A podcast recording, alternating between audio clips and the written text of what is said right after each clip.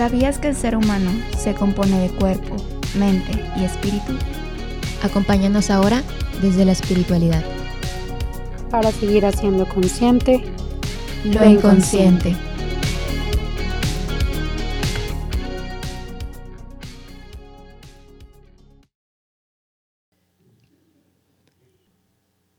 Hola amigos, bienvenidos a este siguiente episodio donde hablaremos de una etapa más. El día de hoy está aquí de nuevo acompañándonos Diana. Diana, ¿cómo te sientes de estar en este episodio? Dos episodios seguidos hablando de etapas. ¿Cómo estás? ¿Cómo te sientes? Hola a todos los que nos están escuchando. Este, me siento muy tranquila después de este momento en el que ya comenzamos a grabar. Digo, es algo que van a escuchar en los otros episodios. Este, pues primero muy como muy nerviosos, pero ahorita ya el poder tener retomar sí, ya esta actividad, ajá, me hace sentir muy tranquila y muy contenta de poder estar aquí de regreso. ¿Y tú cómo estás? Pues yo creo que igual, o sea, ya, ya estoy más tranquila, ya pues ya llevamos muchos episodios grabados, entonces ya esto va saliendo, va fluyendo y, y así. este, bueno, el día de hoy vamos a hablar sobre la negociación o el regateo, como gusten llamarle a esta etapa. Yo siempre le digo negociación, pero Diana le dice regateo.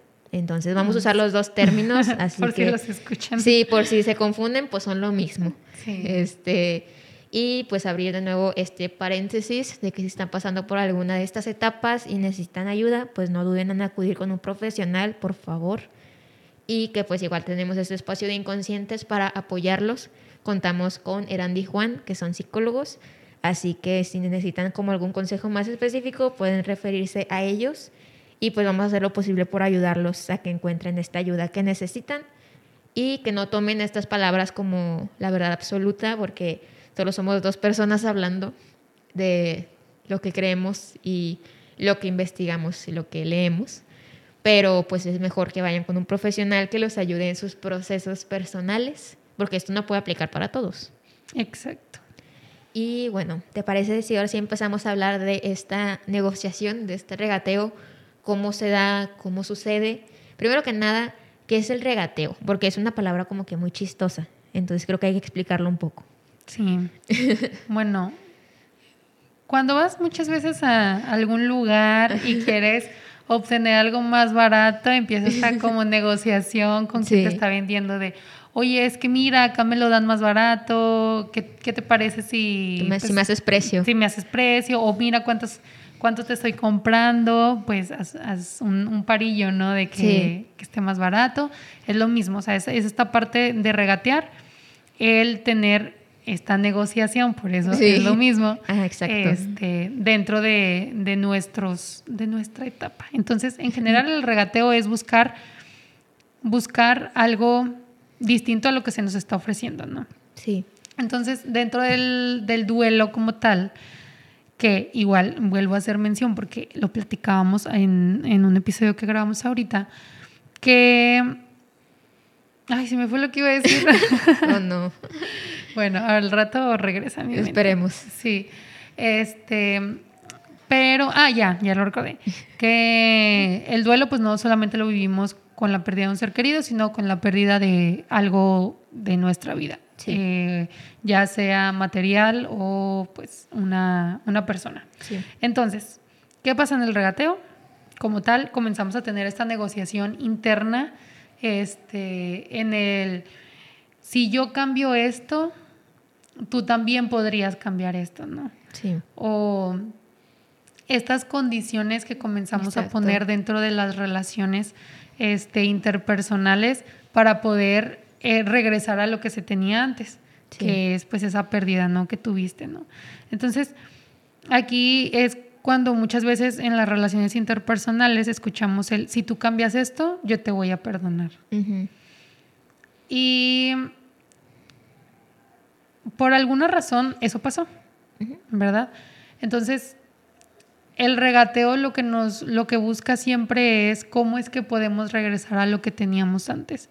Y comenzamos a tener estas estas a poner estas condiciones. Sin embargo hay que recordar que el amor es algo que, que creo que no lo mencionamos en el episodio pasado, pero decíamos que el amor es siempre correr un riesgo de ser heridos. Sí. Pero tener como esta valentía de, de pasarla, ¿no? Entonces, nosotros no vamos a poder tener un amor eh, realmente sincero o incondicional hacia otra persona si seguimos teniendo estos tipos de, negociaciones. Entonces, en esta parte de, la negociación, pues realmente no estamos en un, en un momento estable de nuestra vida como para poder realmente tomar estas decisiones y es por eso que tenemos este tipo de condicionamientos hacia la otra persona para que podamos volver a lo que teníamos antes, sin embargo, pues por algo se ha terminado, ¿no? Entonces, dentro de, de nuestras, nuestras creencias y dentro de las escrituras también vemos reflejado esta etapa del regateo en distintos puntos y que es algo que nos va a platicar Volcán sí. en estos momentos. Sí, de hecho, bueno, primero les voy a contar esta situación bíblica y luego ya les explico otra cosita que estaba pensando en lo que Diana hablaba. Pues retomando esta historia del hijo pródigo, es, ya ven que este hijo se fue a quién sabe dónde, a hacer quién sabe qué y por quién sabe qué razón. Pero después como que cae en cuenta de todo lo que sucedió y, y como que le da el bajón y empieza a pensar de que, ok, ¿y ahora qué voy a hacer? ¿Regreso a mi casa? Y si regreso me voy a poner a trabajar y voy a ser un, un sirviente más de mi padre y va a ser como él mi jefe, o sea, como que empieza a pensar en estas distintas posibilidades, ¿no? En todas estas opciones que él puede hacer, pues para sentirse como mejor, entre comillas, al volver a casa, ¿no? Todavía él sintiéndose culpable y no merecedor y que sintiendo que su padre a lo mejor ya lo va a odiar y lo va a desterrar o no sé, pensando lo peor, ¿no? Creo que a veces cuando se llega a esta etapa, como que todavía no tienes esta visión amplia, sino que todavía está como que muy confuso todo. Pero también en este momento, pues, haces un debate interno. Bueno, al menos si es, con, o sea, es una situación personal, haces un debate interno de que, ok, ¿y qué puedo hacer para mejorar? ¿Y, y qué pasaría si hago esto? O creo que te empiezas a plantear soluciones. Comienzas a ver las soluciones que antes no tenías. Exacto. Entonces, justo este hijo empieza a pensar en todo esto, ¿no? En, en ahora qué, qué podría hacer él, ¿no? Y pues ya decide regresar, se arma de valor, después de pensarlo mucho, se arma de valor y regresa a su casa. Y va con mucho miedo, yo creo, de que, pues, ¿qué me va a decir mi padre? ¿Y cómo le voy a decir que no merezco ser su hijo? No, que debería ser solo un sirviente más por lo que le hice llega como que con toda esta ansiedad que él mismo construyó. Y pues tiene sentido, ¿no? Por todas las razones que sucedieron antes de.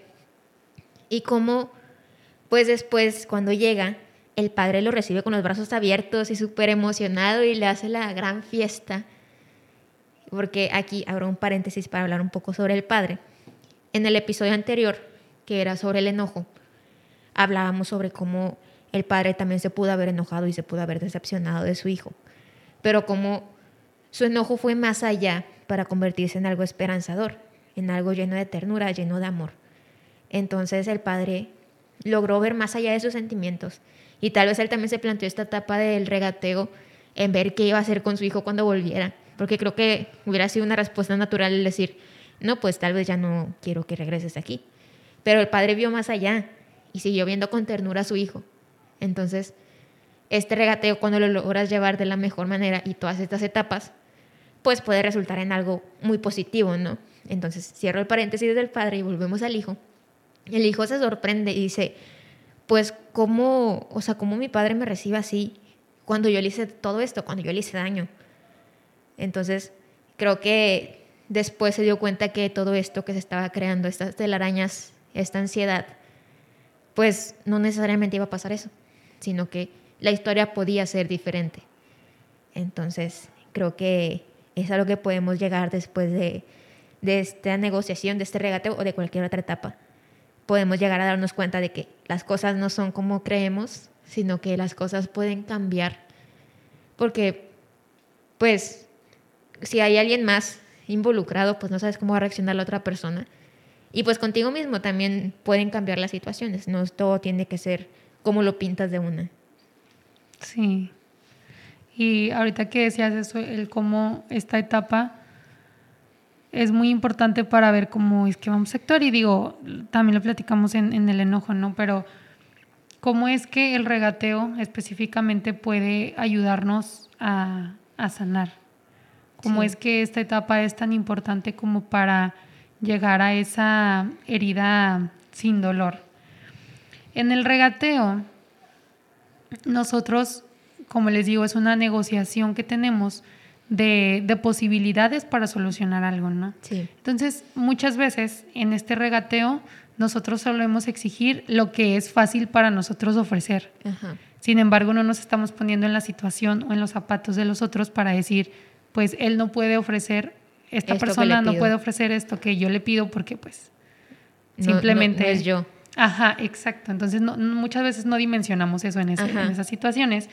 Y es aquí cuando podemos nosotros ver eh, nuestro, nuestro lado más orgulloso de nosotros que se comienza a convertir en soberbia, ¿no? Sí. Y esta- estos puntos son en los que podemos trabajar nosotros, donde podemos focalizar nuestros orgullos que nos están llevando hasta la soberbia para decir, ok, es verdad, para mí es muy fácil hacer esto, pero para la otra persona no. Pero a pesar de que es tan fácil para mí, no tengo por qué eh, sentirme tan exaltado por esto, ¿no? Ajá. cómo en esta parte del regateo, con estos orgullos identificados, podemos trabajar en nuestra humildad. Sí, o sea, de hecho, pues este regateo nos puede llevar a madurar en todas las decisiones que busquemos tomar. Y como dices, o sea, esta so- soberbia se puede transformar en lo contrario, que es la humildad. Humildad para reconocer de que, ok, esto es fácil para mí, pero para el otro no. Ok, ¿qué puedo hacer para que sea fácil para los dos o que sea más llevadero? Y una de las formas en las que podemos transformar esto en otro es el reconocer que las cosas no siempre van a suceder como queramos y que a veces también pues los demás actúan de una forma. Está esta cita que pasa en el momento de la crucifixión del Señor, que Jesús está hablando con su Padre y le dice, Padre, perdónalos porque no saben lo que hacen. Y es verdad, en ese momento los soldados, el pueblo y todos los que estaban allí no sabían lo que estaban haciendo. Simplemente estaban haciendo bulto porque pues alguien dijo que era buena idea y todos empezaron a hacer bulto y empezaron a seguir la corriente y pues, hicieron lo que hicieron, ¿no? Pero Jesús sabía dentro de él que pues no todos eran conscientes de eso que estaba pasando, pero se dejaron llevar por la corriente. Entonces, aquí llegas a esta madurez en la que te das cuenta que hay más razones por las que pasan las cosas y que no es como que el mundo vaya contra ti, sino que hay muchos factores que pueden entrar. Entonces, en esta maduración entra también el perdón. Y para llegar a este perdón, si nos vemos en cómo podemos llegar a él, pues es a través de la oración. En la medida que oramos, pues vamos aprendiendo y tomando estas herramientas con las que Jesús nos puede ayudar a perdonar a los demás. Orar para perdonar y perdonar para orar. Entonces, busquemos a través de la oración buscar madurar en este regateo, en esta toma de decisiones, para que sea de la mejor manera y podamos buscar un bien para los demás. Exacto. Y algo bien importante es lo que mencionábamos del amor, ¿no? Sí. Entonces, ¿cómo es que nosotros podemos eh, aprender a amar más dentro del regateo? Es lo que hemos dicho, eh, replicar lo que Jesús hizo en nuestras vidas, ¿no? Sí. Perdón, en su vida, replicarlo en nuestras vidas. Entonces, con Jesús nosotros podemos transformar el Él debe cambiar en yo puedo cambiar, yo puedo trabajar en esto y así amar aún más a esa persona, incluso aunque esa persona no me ame. Sí. Es cuando Jesús eh, le es, desde nuestro punto de vista, como muy fácil decir, perdónalos, no sabes lo que hacen, a pesar de lo que él estaba viviendo, ¿no? Cómo es que él puede cambiar algo de él para aceptar, pues amar a los demás así como son, ¿no? Exacto. Y también como es importante y sería muy bueno que tomáramos esta actitud de Jesús, de darnos por los demás. Y quizá no darnos así para morir como Él murió en una cruz, pero esta es la invitación, darnos, estar para los demás, ver por el bien de los demás. A eso estamos llamados. Estamos llamados a poner en práctica todo lo que Él ha hecho en nuestras vidas, así como decía ahorita Diana. Entonces, creo que esta etapa es muy importante porque nos lleva a caer en cuenta de muchas cosas y a caer en cuenta de muchas cosas como de el valor que tenemos nosotros como personas, el valor que tienen los involucrados o las involucradas o lo que sea, pues te va a ir ayudando a ver el panorama mucho más claro. Y eso te va a ayudar a ir madurando, a ir creciendo. Siento que es como una cadenita, ¿no? Desde el que empiezas a transformar este regateo tal vez negativo en algo positivo, que es esta madurez, y de esta madurez pues se vienen desencadenando muchas cosas que pueden resultar muy positivas para ti. exacto. Y también esta negociación que hablábamos, que les comentaba ahorita, nosotros podemos focalizar eh, dónde está el orgullo ¿no? que tenemos. Este orgullo que se puede convertir en soberbia.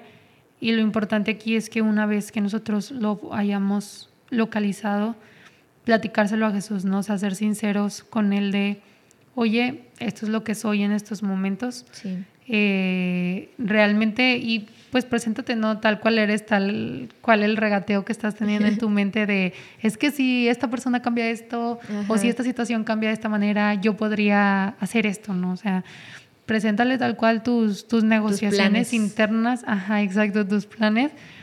Y, y pues junto con él ve trabajando estas, estas eh, oportunidades que tenemos ¿no? dentro de nuestras vidas para, sobre todo es esta parte de, de, la negociación, en el que podemos identificar esas oportunidades para poder amar más. Porque Jesús no nos pide que amemos este, solamente a, a los que nos aman, sino amemos a todos por igual. Exacto. Entonces, negociación es clave para el amor. Sí, para crecer y conocernos. Y ahorita que decías esto de presentarle a Jesús nuestras propuestas, me imaginaba como si estuvieras en una mesa literal con Jesús enfrente y le pones todo, todos los folders sobre la mesa, como en una junta de trabajo, para tomar las mejores decisiones. O sea, realmente Él te puede ayudar a tomar la mejor decisión en cualquier situación, ya sea si necesitas algo o si quieres saber qué hacer, pues Él es el mejor consejero y el mejor guía que puedes tener. Aparte, también lo puedes hablar con cualquier otra persona, ¿no? También te puede ayudar a tener esos puntos de vista distintos, pero creo que Jesús te va a ayudar a encontrar esa respuesta que ya está dentro de ti, que es la correcta o la mejor, pero que no has descubierto. Entonces, no sé, como que estaría padre, está padre como que imaginarse en esta mesa junto con Jesús hablando de las cosas hablando de estas propuestas para encontrar la mejor. Este, creo que es un buen ejercicio, eso lo pueden aplicar en su oración. Y algo muy importante es ser pacientes. Las tomas de decisiones no ocurren de un día para el otro, sino que toman su tiempo a veces. O sea, bueno, depende de la decisión, pero a veces puede ser mucho más tardada. Entonces, no lo apresuremos, démosle tiempo al tiempo y a Dios para que pues esta esperanza se siga acrecentando en nosotros y sigamos teniendo esta humildad en nuestro corazón. Y no sé si ya casi vamos a terminar, pero quiero dejarles una pregunta que se me hizo muy interesante, que aquí la tenemos en nuestras notitas, y dice, ¿cómo saber cuando ya tengo el pensamiento y el corazón de Cristo? Como que el plantearse esta pregunta nos puede ayudar a caer en cuenta de si estamos tomando las decisiones correctas o lo que haría Él esta típica pregunta de ¿qué haría Jesús en mi lugar? Creo que eso nos puede ayudar mucho como a orientarnos un poquito más en este caminar. ¿Tienes algo que decir, Diana? ¿Qué opinas? Antes de cerrar este episodio. Sí, pues en general el, la oportunidad que tenemos dentro de la negociación es muy importante y el poder realmente asincerarnos una con nosotros mismos y una con Dios en, esta, en esta negociación por regresar a lo que tuvimos. Eh, todo lo que podemos aprender de ello es muy grande porque en las demás etapas del duelo es más como vivir la emoción que está pasando en esos momentos. Y en esta parte de la negociación es más las oportunidades que puedo ver, ¿no? Sí. Que a veces pues nos perdemos dentro de nuestros pensamientos y que es válido pensarlo, pero también ver que no lo sobrepensemos tanto que olvidemos que de eso podemos aprender algo, ¿no?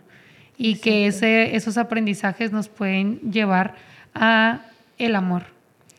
Que la negociación siempre es un yo puedo hacer esto, entonces tú también podrías hacer esto. Y ahí es cuando no estamos amando incondicionalmente a los demás, pero que aprendiendo de esta negociación y de estos orgullos que tenemos que, eh, que podemos trabajar, nosotros podemos llegar de ese amor que es condicionado a un amor incondicional y amar a todos como Jesús los amaría.